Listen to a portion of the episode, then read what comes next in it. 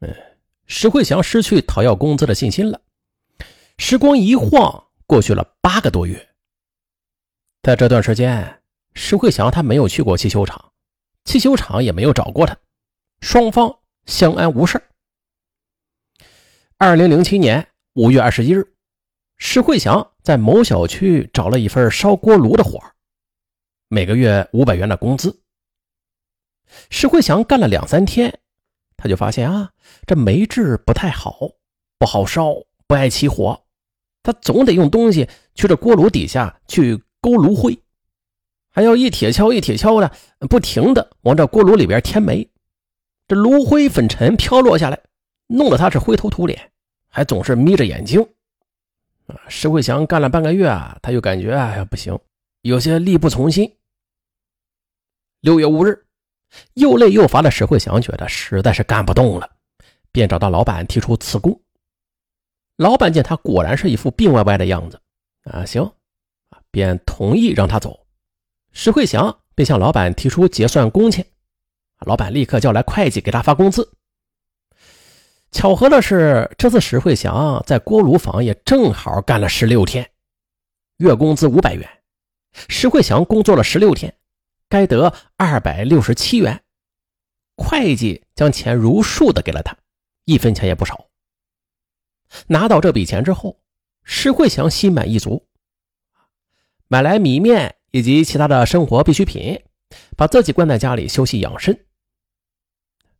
尽管他很节俭吧，但是十九天过去之后啊，这二百六十七元就只剩下了十六元了。这天中午，他又花了一块钱买了两个馒头，又买了五角钱的咸菜，就着白开水吃了午饭。吃过饭之后，就到了石慧祥吃药的时间了。他打开药瓶，却发现这药瓶里边就只剩下两片药了。坏了，这没钱买药了呀！石慧祥就突然想起来，汽修厂还欠着自己二百一十元呢。又是联想到自己在锅炉房里干了十六天之后，那人家老板将工资如数的就发放给了他，而那位高志伟厂长腰缠万贯，啊，不是是千万贯。他应该不会认真计较这二百块钱吧？那不如再去找找他吧。石慧祥决定再去一次汽修厂，去碰碰运气。六月二十四日上午八点三十分左右，石慧祥又来到汽修厂找高志伟，可门卫却告诉他，高厂长不在厂里。而一个认识石慧祥的员工建议他去找老板娘。老板娘张娟正站在院子里呢，听着石慧祥说是来要拖欠的工资的，他急忙让人找来会计。哎呦，石慧祥的心里瞬间就燃起了希望。可谁知，会计来了之后却说工资表上没有石慧祥的名字。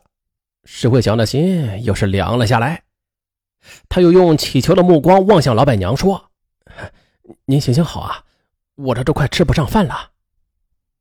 张娟在安慰石慧祥：“啊，好啊，你别着急，我给老高打个电话问问。”电话通了，高志伟却对妻子说：“哎，你不知道怎么回事啊？你千万别插手啊，等我明天早上回去和他解决。”而张娟呢，她是个贤淑的女人，相夫教子，操持家务，平时从来不过问企业里的事听丈夫这么说，她便让石慧祥。明天再来吧。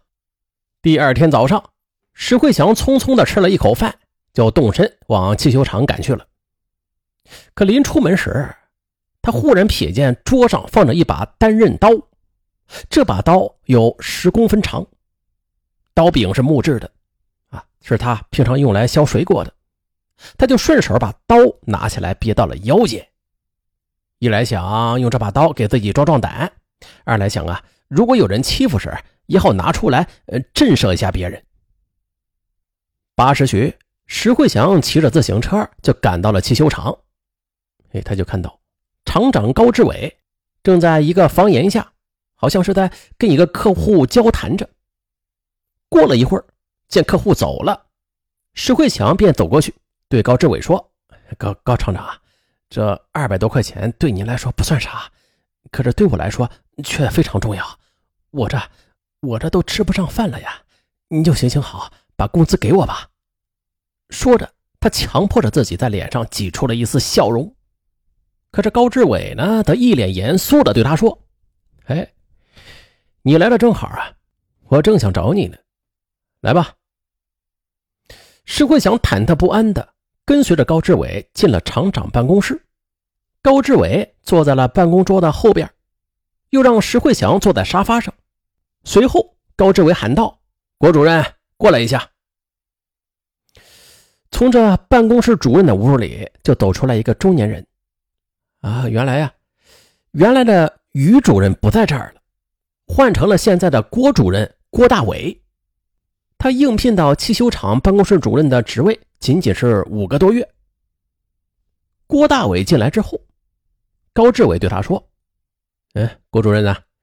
你把去年对石慧祥的处理意见找出来。”那郭大伟转身就出去了，不大一会儿就拿着一张纸回来了，交给了石慧祥。石慧祥眼花，看不清上面的字儿。高志伟对着郭大伟说：“郭主任。”你给他念。嗯，这文件的主要内容就是啊，石慧祥对待工作不认真，擅自离岗脱岗，工作期间喝酒，不听从安排，隐瞒病情等，按照厂规对石慧祥给予三百元罚款处理。石慧祥愣在了那里，听明白之后，气得全身发抖啊！好嘛！自己的二百一十元工资要不回来不说，厂子还要罚他三百元。他辛辛苦苦的干了十六天，反倒欠汽修厂的钱，这天下哪有这样的道理呀？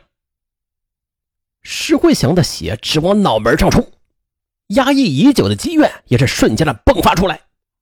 他疯狂的冲上前去，抓住了高志伟的衣领，和他激烈的撕扯起来。呃，郭大伟见状。急忙从后边就抱住了石慧祥，拼命的往后拽他。趁着这个机会，厂长高志伟在石慧祥的脸上就打了一拳。好，你们欺人太甚，我再也咽不下这口气了。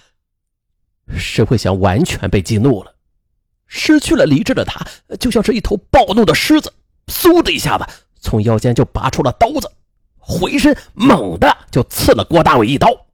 厂长高志伟见着郭主任浑身是血的倒在了门口，便冲着石慧祥大声的喝道：“你，你杀人了！”可此时，石慧祥他就犹如是魔鬼附体一般，这都是你逼我的，我也不会放过你的。说完，举刀又扑向了厂长高志伟。高志伟急忙和他搏斗在一起，两人就滚在了地上。趁着高志伟松手去掐他脖子的瞬间，石慧祥反手就捅了高志伟一刀。高志伟叫了一声，松开掐他脖子的手，去捂自己的伤口。而石慧祥则趁机又继续的往高志伟身上捅了三十多刀。九时许，一位客户想找厂长高志伟洽谈业务，可就在他推开厂长办公室的门时，忽然发现。门口地上躺着一个浑身是血的人，还有一个人手持刀子，摇摇晃晃的从地上站起来。这人吓得急忙大声呼叫出声来：“呃，呃，出事了！快，快来人呐！”警方接到报警之后，立刻赶到现场。可是看到警察来了之后啊，石慧祥依然情绪很激动，他用刀子往自己身上扎，企图自杀。情况危急，警方果断掏枪对准了石慧祥，随后将其给制服了。后经幺二零急救中心医生检查确认，厂长高志伟和主任郭大伟均已死亡。两条命，起因呢，仅仅是区区两百块钱。啊，此事在当地当时影响特别大。